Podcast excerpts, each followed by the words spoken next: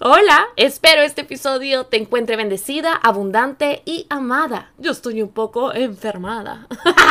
He estado un poco enferma toda la semana con colitis, pero aquí estamos para no faltar a la promesa de hacer un episodio del podcast semanal. Y hoy es jueves de podcast, así que hoy vamos a hablar de un tema que no veo mucho por ahí hablándose em, y es tan importante y es los papás los padres, no importa si tú tienes diez y tantos, veintitantos o ya estás en el club de los treinta o los cuarenta o no, no, importa realmente la edad que tengas, pero tienes tu papá y a tu mamá vivos y, y para ti, qué bendición, de verdad, qué bonito, no importa la circunstancia.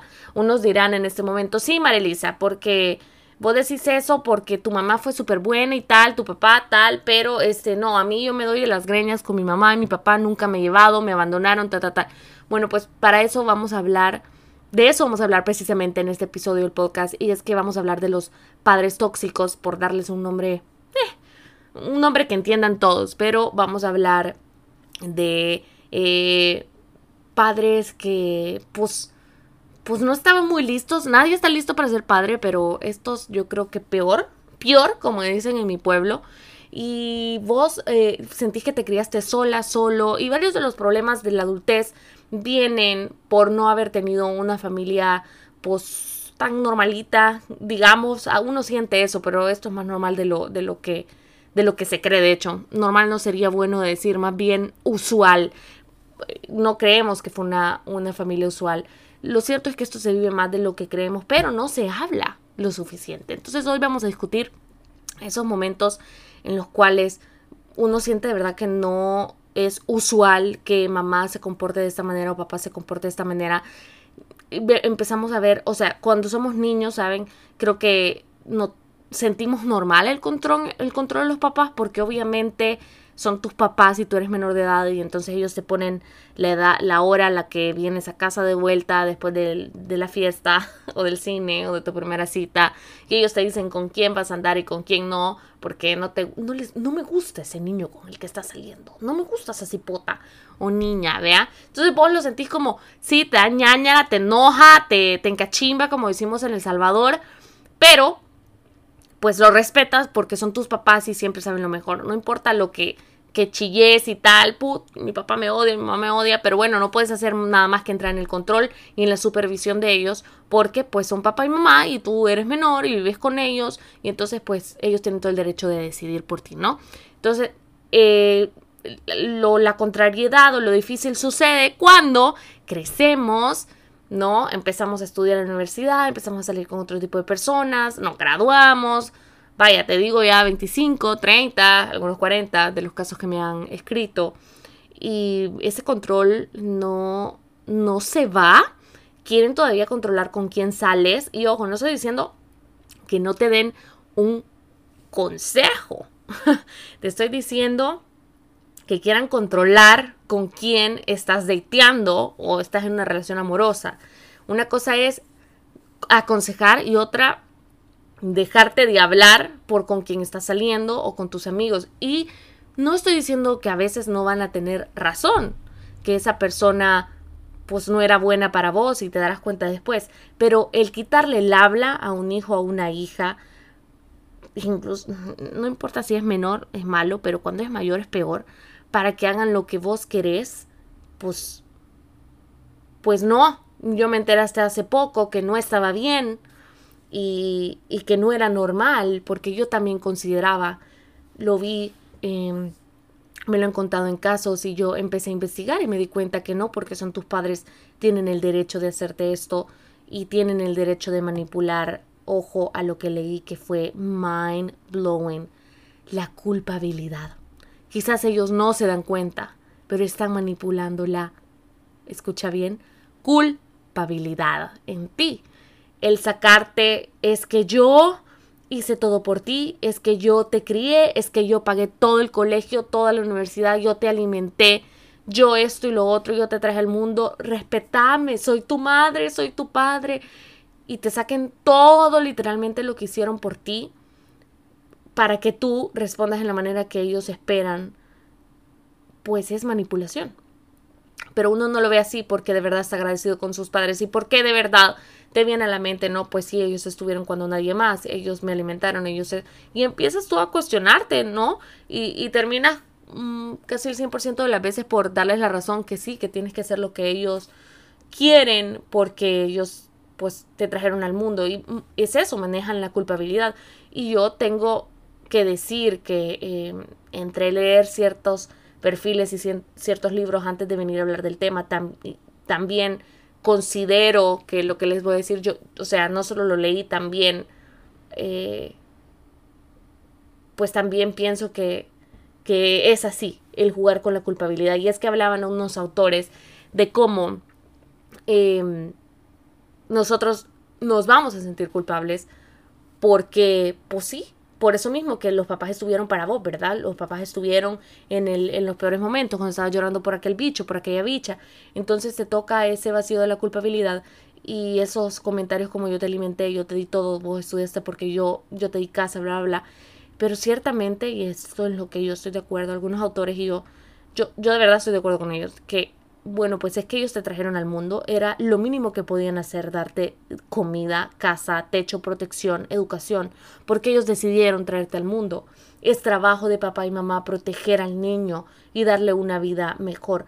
Es trabajo, es su responsabilidad. Y a veces nos confundimos y creemos que no, que, ah, no, ya lo tuvo, pero pues no, no era su, no era su responsabilidad, bien lo pudo haber dejado en otro lado. No, si usted va a ser papá y va a ser mamá, Usted sabe en lo que se está metiendo. Usted sabe que va a ser responsable de una vida. Y echarle en cara a esa vida después todo lo que hizo por esa vida es tocar la culpabilidad de esa persona. Y no es justo y es manipular a través de todo lo que yo te di y mira tú cómo me pagas. Y no es normal y no deberíamos de eh, sentirnos culpables y sentirnos mal y ceder ante este tipo de cosas. Pero obviamente estamos como ya lo decíamos, estamos como eh, predispuestos a, ¿no? Y hacer lo que sea, algunos, algunos no todos, hacer lo que sea por nuestros padres. Y eh, eso hace que dejes de vivir tu propia vida. Y me voy al otro punto, por ejemplo, cuando pues has salido del colegio y ellos quieren que estudies lo que ellos quieren y tú no, pero es que tú tienes otros sueños y tienes otras pasiones, pero ellos quieren que seas ingeniero como tu padre, doctora como tu madre, etc. Y, pero tú tienes otro sueño y te dicen, pues sí, pero yo te lo voy a pagar, entonces vas a hacer lo que yo digo, porque ellos son tus padres y saben lo mejor. Yo creo que es un tema bien difícil de abordar, algunos van a concordar conmigo y otros no, pero cortarle las alas a alguien, mandarle hasta lo que decidir lo que les va a gustar, yo creo que ahí empezamos a ver un problema, porque luego cuando se gradúan de lo que vos querías, ¿verdad? De lo que los papás querían y se gradúan los chicos y, y empiezan a salir con alguien, este, esta persona no le gusta, esta relación amorosa no le gusta y empiezan a meterse ahí también de una manera tóxica. No te estoy diciendo consejo, no te estoy diciendo mm, le voy a conocer, voy a dar una oportunidad, sino también, sino de verdad hacer cosas como quitarte el habla y hasta que dejes de salir con esa persona, no vuelvas a nosotros, nosotros ya te dijimos o yo ya te dije, yo que soy tu madre y, de verdad pongámonos a pensar cómo eso, cómo eso podría ser normal. No es normal, aunque nosotros creamos que es normal, no es normal. De verdad que eh, no, te digo, los consejos están bien, pero ya como tratar de manipular con quién se va a quedar la persona, recordemos que venimos a este mundo a aprender y aprendemos, sí, aprendemos mucho de los padres, pero aprendemos también de nuestros errores y de nuestra vida y de nuestras decisiones. Y a veces, la mayoría del tiempo, vamos a aconsejar y la gente que nos va a aconsejar a nosotros desde el miedo, desde sus experiencias vividas, y no porque a ellos les pasó algo, te va a pasar a ti también. Y esto es bien importante para comprender por qué los padres actúan de esta manera. Y no los quiero victimizar, pero sí es importante sanar esta relación o esta perspectiva que tenemos de los papás, porque se vuelve, se vuelve muy tóxica, ¿sabes? Eh, se vuelve, pues te enojas mucho, causa muchos rompimientos en la familia, porque obviamente a quien lo acorralan más quiere correr, ¿no? Y, hay que entender de dónde viene, por qué mi mamá me controla tanto, por qué mi papá me controla tanto, y viene desde el miedo. Por eso es tan importante resolver los traumas de la niñez, porque los papás se convierten en papás y siguen siendo niños con traumas y heridas de la niñez que tratan de venir a sanarse y a venir a contar una historia diferente con los hijos. Y esto es historia contada y pública ya. Hay un libro que se llama, es un nuevo libro, este, que me impresionó demasiado, pero el nombre, yo dije, Dios mío, ¿qué es esto? Y luego empecé a leer y empecé a ver las entrevistas de la, de la chica y tal. Yo no sé si lo han visto, si les ha llegado, pero es de una de las actrices de iCarly de, de Nickelodeon, esta que era rubiecita, que le encantaba comer muchísimo. No me acuerdo ahora mismo cómo se llama, pero esta chica acaba de hacer un libro que se llama eh, algo así como Qué bueno que mi mamá está muerta o algo así en español. Y wow, yo cuando vi ese nombre, yo dije, no me frieguen, ¿cómo puede estar agradeciendo que su mamá esté muerta? Nada, nada puede ser tan malo, dije yo, vea, pero se me olvida que hay muchos que viven un abuso bien paloma, o sea, bien difícil, no solo psicológico, sino también físico, ¿no? Hay, hay extremos, no solo controlar, sino ya se va a lo físico. Y esta chica cuenta cómo ella vivió anorexia porque su mamá le decía que no la quería ver crecer nunca, que quería que fuera su niña toda la vida. Entonces esta chica empieza a desarrollar pechos porque obviamente empieza a ser adolescente y ella empieza a contar sus calorías, lo cual su mamá le enseñó para no crecer y desarrollarse porque su mamá le va a dejar no quiere verla como ni como dejar de verla como niña, entonces ella quiere complacer, complacer a su mamá, lo que se llama people pleasing. Y como eso nosotros adultos lo hacemos mucho en otras cosas, estudiamos lo que queremos porque queremos que mamá y papá sean felices. Nos quedamos en casa más tiempo de lo que deberíamos porque papá y mamá queremos que queremos que sean felices y queremos, no es que estamos muy chiquitos todavía, a los 18, a los 19, a los 20, a los 25. Y esta chica literalmente es un ejemplo de cómo hizo todo lo que tenía que hacer que la mamá le pidió y le estoy diciendo un caso extremo. Te estoy diciendo no solo lo de restringir sus comidas, estoy hablando de que fue súper creepy. La chica, o sea, la chica fue abusada horrible. Ella era actriz no porque quería, sino porque su mamá quería su sueño había sido ser actriz, pero ella no pudo o no se atrevió o no lo hizo o otras circunstancias le impidieron ser actriz. Entonces ella estaba viviendo su sueño a través de la niña. Por eso les digo que es tan importante que antes de ser padres o cuando empezamos a notar que estamos haciendo efecto reflejo en nuestros hijos, de nuestras heridas, de nuestros traumas, hay que ir al psicólogo. De verdad, dejen de tenerle miedo a la terapia, porque nos venimos a tratar de resolver todo nuestro unsolved trauma o nuestro trauma, trauma no resuelto en nuestros hijos y los fregamos y los jodemos. Y no es justo. Hay que tener responsabilidad afectiva de lo de nosotros. Y venimos, de verdad, o sea, este libro te abre los ojos. Otra cosa que me llamó mucho la atención es que precisamente te deja ver el trauma de su mamá. Te dice, sí, la, como ya te decía, la mamá quería ser actriz y tal, nunca pudo, y entonces lo refleja en esta niña y le obliga a ser ella, y que siempre tiene que ser una niña, y bla, bla, bla. Eh, que no, que no salga con nadie, porque entonces se va a manchar va a dejar de ser niña si empieza a salir con niños. Pero esta chica estaba creciendo, tenía 16, 17, 18. O sea, obviamente las hormonas, obviamente ella quería salir con alguien, ¿por qué te lo... O sea, era suficientemente grande para ganar millones de dólares como actriz en Nickelodeon, pero no era grande suficiente para salir con un chico, ¿no? Entonces, que se iba a manchar y vienen con esa cuestión que, que si la comparan en nuestros países como El Salvador y de Latinoamérica, no te dicen, no, es que te vas a, es que si salís te vas a hacer grande y te vas a manchar. No, pero sí te dicen, es que si salís con un chico, viene alguien y te toca y sos como una flor. Y no me, vayan a no me van a mentir que esto es algo que lo dicen muchísimo. La mujer es como una flor, viene un hombre y la toca y se cae un pétalo. Viene otra, otro y la toca y se cae otro pétalo. Y te hacen pensar que la mujer de verdad se desvalúa por sus compañeros de amor o sexuales. Pero el hombre no, el hombre, del hombre nadie dice nada, el hombre gana valor, ¿verdad? Lo cual también es totalmente erróneo ni la mujer se va para abajo por decidir tener una relación, ni el hombre se va para arriba y es mejor que nadie porque tiene una relación. Notificaciones las odio, lo siento. Entonces, ese, esa forma de crianza es totalmente obsoleta y tóxica y es lo que hace crecer a las mujeres con miedo a la intimidad, con miedo a las relaciones amorosas y sexuales y les cuesta tanto trabajo relacionarse con un hombre o con una mujer o con cualquiera que sea su género de preferencia porque crecen con miedo que el amor es eh, dañino y que el sexo es dañino y que te desvalúa. Y tú no eres un objeto, tú no eres un premio que se gana un hombre o la preferencia, como yo le decía, del género que tengas, no eres un premio, no te desvalúas, pero es algo que te, sí o no, te lo dicen desde pequeña y creo que hay unas maneras, hay diferentes maneras para ser más segura, no estoy diciendo que le inculcas que vaya de arriba para abajo, pero sí te estoy diciendo, ten cuidado con lo que le dices y cómo se lo dices a tus hijos, eh, cómo ver la sexualidad como sexualidad responsable, no es lo mismo a, dar, a darles miedo. Confundimos esas dos cosas y como eso más cosas. Por eso es que te digo que te aconsejan desde los miedos y te pasan los traumas. En este libro Avanzando también habla de cómo la mamá, la historia de la mamá, fue abusada sexualmente cuando era pequeña. No me acuerdo si hablaba de que si era de su familia, si su tío o algo así, pero sí fue abusada sexualmente y ella nunca quiso ir a terapia por más que se lo pidieron.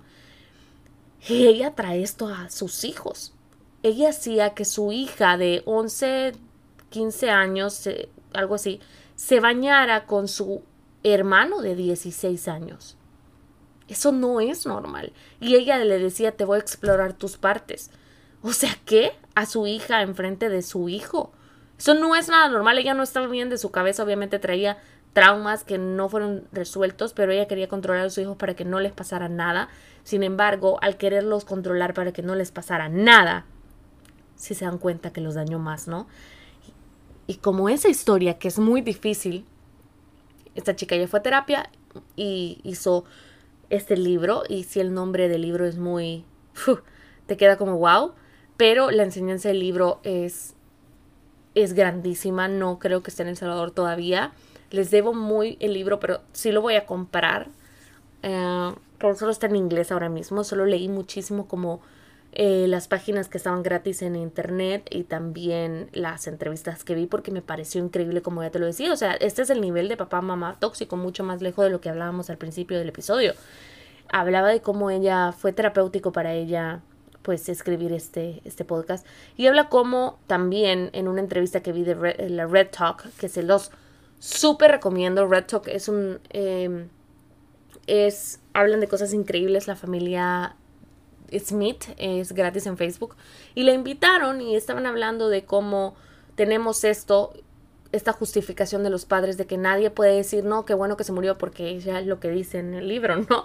Y ella dice, pues es que tenemos esto que no importa lo que hagan los papás, son tus papás y son intocables. Y eso también, y estoy de acuerdo, abona a la toxicidad y a la culpabilidad de no importa lo que me hagan son mis papás, yo voy a bajar la cabeza, que es lo que ella comentaba y tiene toda la razón. Tenemos que aprender a, a diferenciar en agradecimiento y culpabilidad y manipulación, que es lo que hacían con ella y es lo que hacen con muchos de nosotros que no sabemos diferenciar y obviamente estas cosas se aprenden en terapia, por eso siempre te digo, es muy importante la terapia y te lo vuelvo a decir, ya lo dije una vez, si eres eh, padre de familia. Y hay cosas que estás viendo que estás reflejando en tus hijos por miedo, porque son cosas que vos no trataste en en tu trauma de la niñez y se están presentando y te estás lavando literalmente en tus hijos, estás traspasando esos miedos como eh, es que mis papás no me dejaban salir y tocar el carro y aprender a manejar porque les daba miedo y venir vos y vos estás haciendo lo mismo con tu hijo, pero al final tu hijo tiene 18, 19 años y tiene que aprender a manejar y sacar su licencia, pero vos no le dejas porque tenés miedo, porque a vos se dio miedo, porque vos chocaste cuando tenías 17, no sé, pero son cosas tuyas, tu experiencia y tu vida. Sí, puedes aconsejar y puedes contar, pero no le pases el miedo y no prohíbas por miedo, qué importante, no prohíbas por miedo. Y esto es para gente que me está escuchando que es mamá y es papá. Para ti que no lo has que no has sido papá o mamá, grábate esto, por favor. No prohíbas desde el miedo. Trabaja tus traumas y tus heridas antes de ser padre lo más que puedas, porque si no, se las vas a pasar a tus hijos y tres veces peor. Y seguimos hablando de los papás tóxicos. Hay papás que también son narcisos. son narcisistas. Que el episodio pasado hablábamos de los amigos y las amigas narcisistas, de cinco cosas que puedes identificar en ellos. cinco, tipos de narcisistas y qué es lo que hacen. Si no los has escuchado, vete a escucharlos. Súper bueno, de verdad, interesante. Y te ayuda porque no sabe, para saber cortar una relación así que puedes hacer, está en el episodio. Pero también hay padres narcisos. Hay padres que quieren que el tema de conversación sean ellos nada más. Tú no puedes hablar de tus cosas porque simplemente no puedes. No hay espacio para ti. Te hacen sentir chiquito. Y ese no es el trabajo de un papá. El trabajo de papá, no importa la edad que tengas, es animarte y es escucharte.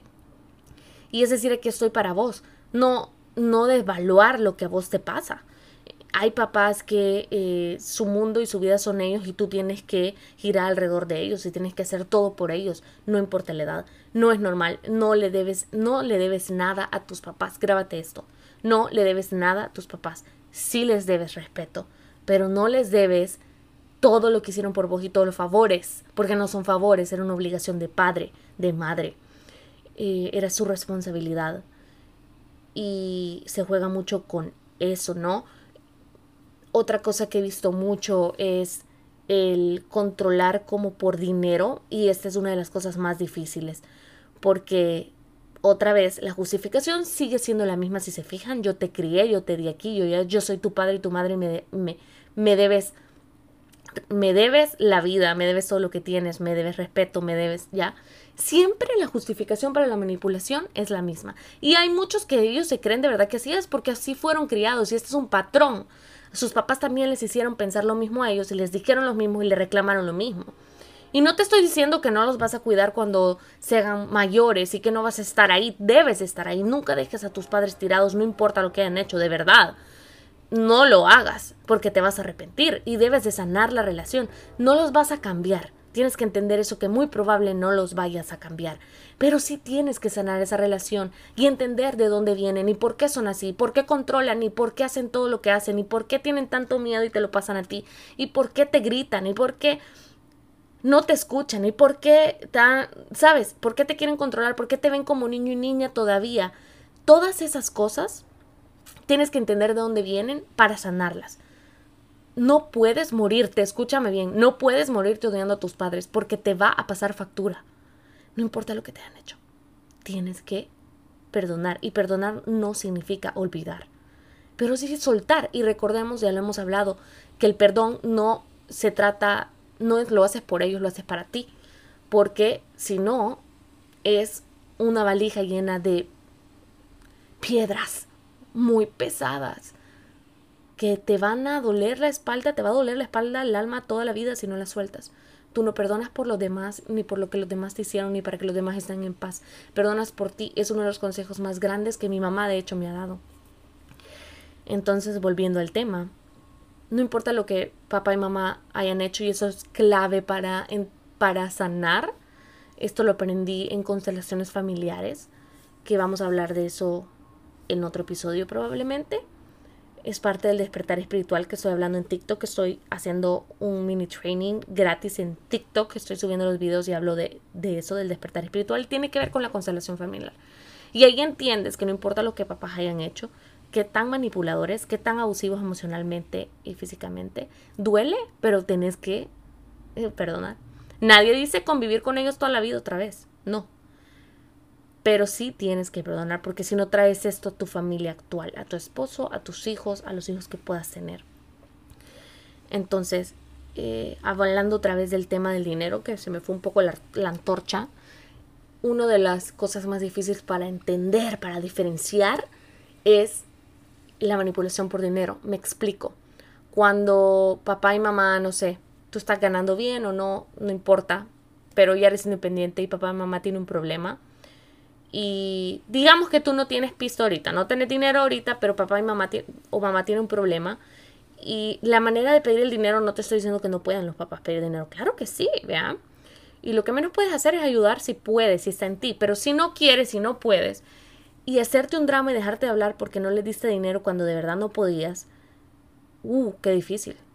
Porque te empiezas a cuestionar que ellos hicieron todo por ti, ellos pagaron todo por ti, eh, vos estás aquí por ellos, entre comillas. Y eh, eh, deberías de poder pagar esa deuda, ojo con la palabra deuda, que al final no lo es, es responsabilidad de ellos, como ya lo decíamos. Y por eso te digo, es una de las cosas más difíciles de cortarla y de poner límites. Porque de verdad crees que le debes todo, vea. Pero yo he conocido casos de gente que ha pagado ocho veces más de lo que los papás ya le dieron en dinero. Y los papás siguen y siguen y siguen, vea. Entonces sí es bien difícil. Y la palabra que acabo de decir, límites. Que ese es, eh, lo más eso es lo más importante de ese episodio. ¿Cómo ponemos límites con nuestros padres tóxicos? O con nuestros padres en general la palabra límites. Nosotros nos creemos que no podemos poner límites porque son nuestros papás y les debemos todo. ¿Por qué sigo repitiendo esto? Porque esa es la culpabilidad de donde nos manejan sin que se den cuenta, consciente o inconscientemente, la culpabilidad. Y no te tienes que sentir culpable porque tus papás te dieron todo. Otra vez eran responsables de. Y tú lo sos de tus hijos. Nunca les saques en cara todo lo que haces por ellos porque no funciona así. Y vas a hacer heridas que no vas a poder sanar luego. Entonces, ¿cómo ponemos límites a nuestros papás? Es importante entender que los límites no los pones por cómo los otros se van a sentir. Lo digo otra vez. Los límites no los pones por cómo los otros se van a sentir. Los pones como porque tú, como tú te vas a sentir con esos límites. Y esta es una de las razones principales por qué no ponemos límites, fíjese.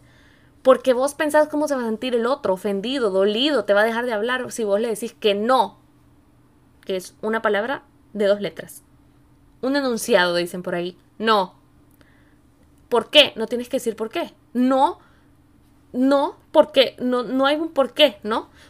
Un no es porque no quiero, pero no tienes por qué decir por qué no es un enunciado completo. Eso significa que ya tiene un significado, no tiene por qué explicarse. Y eh, el, como decíamos, los límites son lo más difícil de poner con cualquier persona, pero con los papás peor por el efecto de culpabilidad que hay que sanar. Y darte cuenta que los límites los pones por ti y no por cómo se van a sentir ellos. Los límites son necesarios en toda, en toda relación, porque marcan ese, ese hasta dónde puede llegar la persona, ¿verdad? Y es bien importante, amigos, si vos no quieres hacer algo, si vos no querés que hablen de tu pareja con la que estás, de la cual tú te vas a enterar luego si es buena o mala, si tú no puedes servir a tus papás en este momento, no puedes ir a hacerles un favor, no puedes cuidar a su gato, yo qué sé, en este momento y tú tienes derecho a decir no. No te sientes bien de tu salud mental, tienes ansiedad, no quieres hablar del tema con ellos, no estás preparado para decir que te vas a divorciar. Uy, otra. Este, este está importante. Cuando te vas a divorciar. O cuando vas a romper una relación de novios y tu mamá y tu papá adoran a esa persona. O no creen los rompimientos, ¿no? Hay dos. Cuando estás de novio novio con alguien que ellos aman y, y empiezan a decirte que no, que no van a querer a nadie más como a esa persona, que no te van a aceptar a nadie más y se ponen locos. y tú sigues con esa persona por lo que tus papás pueden sentir. El tren, ya saben que el tren es parte de mi vida ahora. Pero no voy a dejar de grabar por el tren. Soy lejitos. Ignórenlo, chicas. De verdad, esto de de que no dejas a esa persona, a veces te están pegando. De verdad conozco chicas que me han escrito y me han dicho, mi marido me pega, pero mi mamá me dice que siga ahí. ¡Uh! Que eso es normal. ¡Uh! Claro, es normal para ella, porque ella vive, un, vive un patrón. Por eso, otra vez, men, deben de verdad ir a terapia para no pasar este tipo de cosas generacionalmente, heridas generacionales a sus hijos que tu madre, que tu mamá o tu papá te diga que es normal, que está bien, que te dejes, que, que así son las relaciones, que uno tiene que aguantar porque el amor aguanta. No. Es su trauma y es su unsolved trauma y es su herida de la niñez que no sanaron nunca. Tú no tienes por qué aguantar abusos de absolutamente nadie y no, no es normal. Es normal para ella o es normal para él porque ellos lo vivieron toda la vida y no buscaron terapia y no buscaron resolver sus problemas emocionales desarrollar inteligencia emocional, amor propio. No. Y de eso son responsables.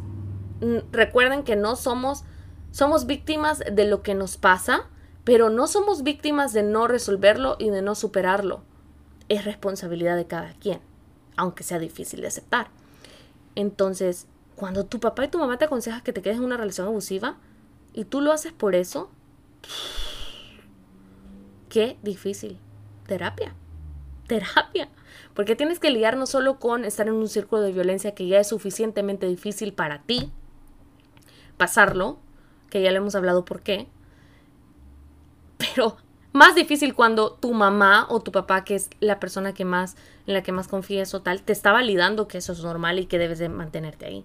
Ahora hablemos de una, de cuando estás casada o casado y te, quieres divorciar porque ya no eres feliz, porque te abusan emocionalmente, porque te abusan físicamente y papá y mamá te dicen de que no porque en la religión, eh, eso no, en nuestra religión, vea, esa es la primera que te dicen, no creemos en el divorcio, te vas al infierno.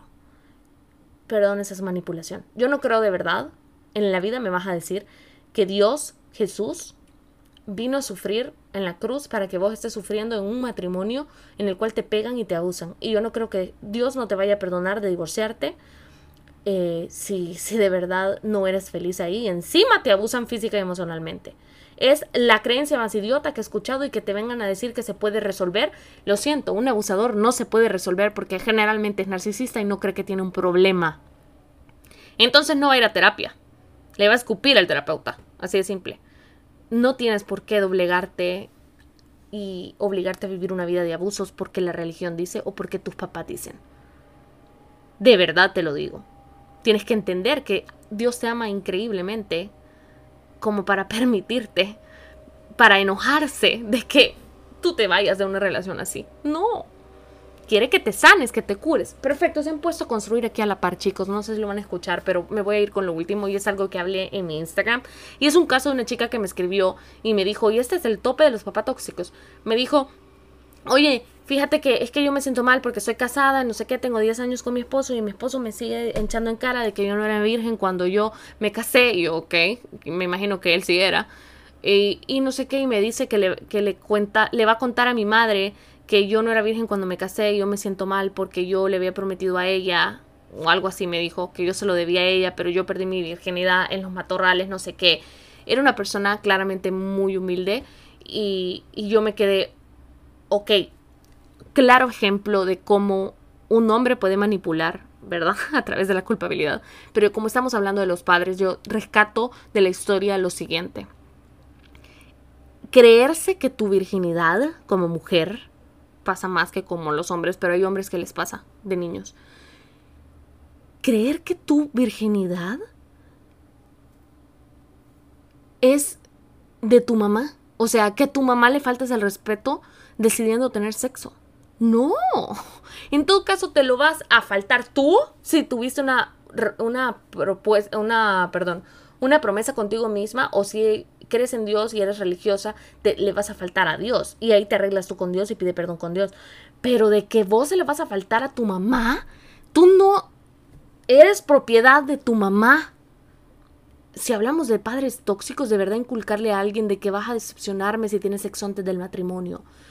No es, tu hija no es cosa, no es propiedad tuya, lo siento mucho imagínense el nivel de toxicidad. Y otra vez, es algo que ha venido repitiéndose generacionalmente hablando. Seguramente a mamá le inculcaron que la mujer valía nada más por, por la cantidad de hombres en su vida. Que si un hombre venía a su vida y ella dejaba que la tocara, perdía valor. Y todos sabemos que hace muchísimos años la mujer no valía más que eso, ¿no? Ser virgen o no. Pero, ¿te imaginas lo que hace no sanar ese tipo de cosas? Se lo estás pasando a tu hija ahora mismo Estás enseñando desde el miedo, estás enseñando desde el miedo, estás prohibiendo desde el miedo. Qué difícil. Volvemos, repetimos, y no me canso de decírtelo. Sana tus heridas para que no sangreses en tus hijos. Y si ya tienes hijos y te das cuenta que estás repitiendo este tipo de cosas que a ti te dañaron tanto personalmente, esa es la manera para identificarlo. ¿Por qué? Porque estamos tan familiarizados con estas enseñanzas y estas creencias limitantes que estamos poniendo en forma de abuso a nuestros hijos, que uno, no nos damos cuenta que son abusos y dos, no nos damos cuenta que no es normal y que son heridas. Entonces, ¿cómo las puedo identificar si yo le estoy haciendo eso a mis hijos? Si estoy sangrando sobre ellos, mis heridas pasadas, es acordarme cuando yo voy a aconsejar algo, voy a prohibir algo, voy a controlar algo en ellos, darme cuenta de dónde cuando me lo hicieron a mí, ¿cómo me sentí? Me lo hicieron a mí, ¿esto dónde lo aprendí? ¿Y cómo yo me sentí como niño o niña cuando me hicieron eso?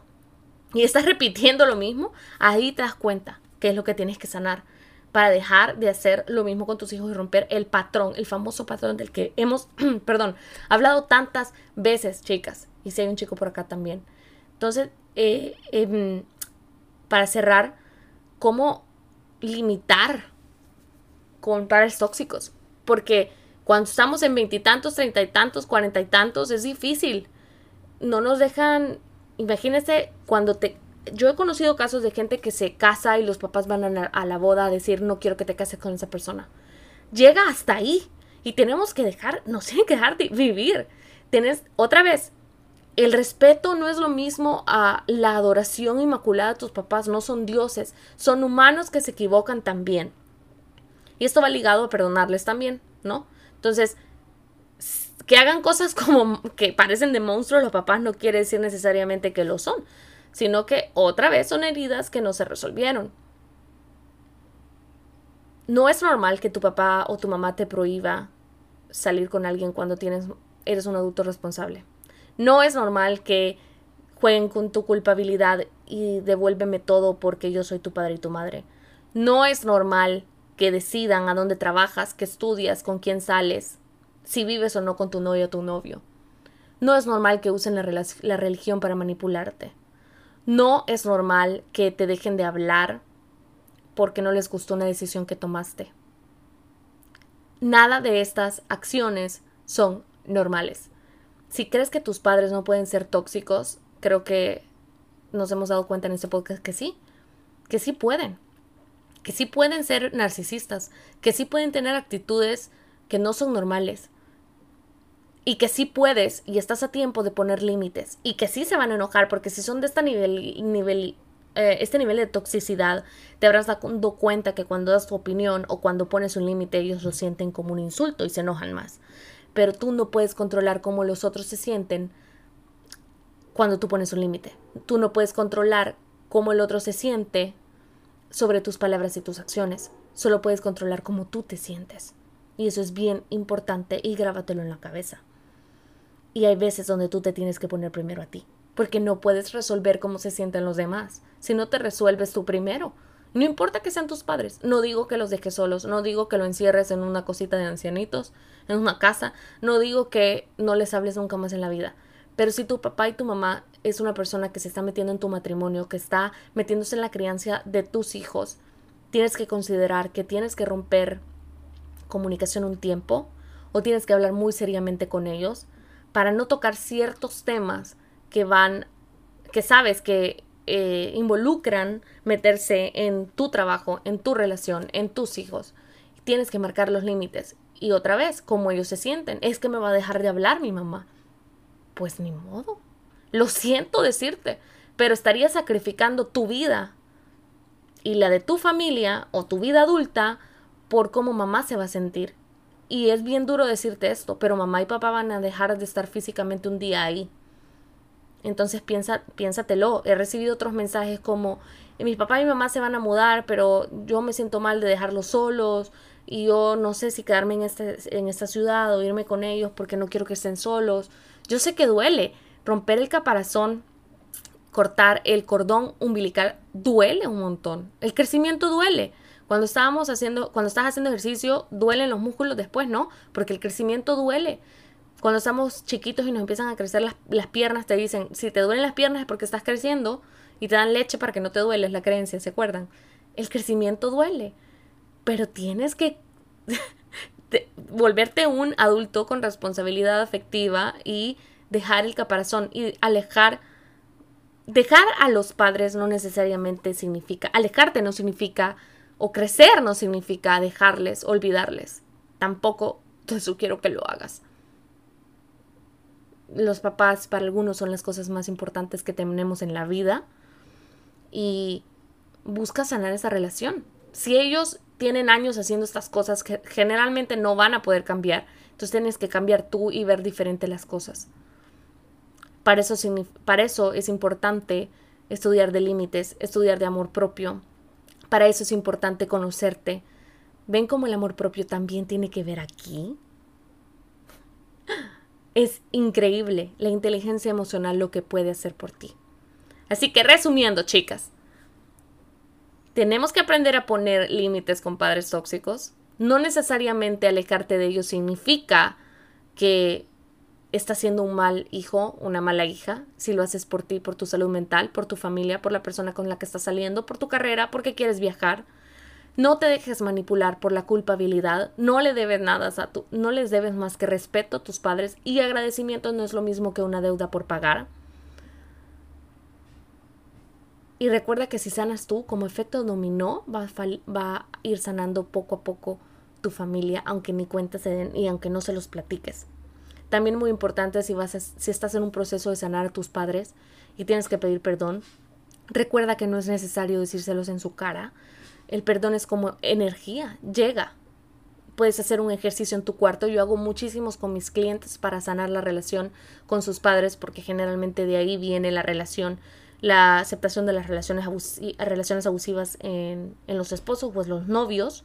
Entonces hacemos mucha sanación con los padres porque todos, casi todos, tenemos heridas de la, todos tenemos heridas de la niñez, unos más graves que los que otros, pero es importante sanarlas. Y hago varios ejercicios así con ellas y es increíble ver su cambio, es increíble ver cómo identifican el patrón ellas, no se lo tienes que decir, ellas aprenden a identificar, ok, todo esto que me faltó de mi padre es todo esto que crave de mi pareja, o sea, que anhelo de mi pareja y que mi pareja me dio. Es súper difícil. Pero bueno, ese es tema para otro podcast. Espero que te haya gustado y que te sirva. Si estás pasando por una situación así en la cual estás rompiendo el camparazón, no importa cuánto tiempo, cuántos años tengas y estás aprendiendo a poner límites con tus padres, eh, pues fuerza, si puedes, si quieres. Espero que este episodio te haya encontrado bendecida, abundante y amada.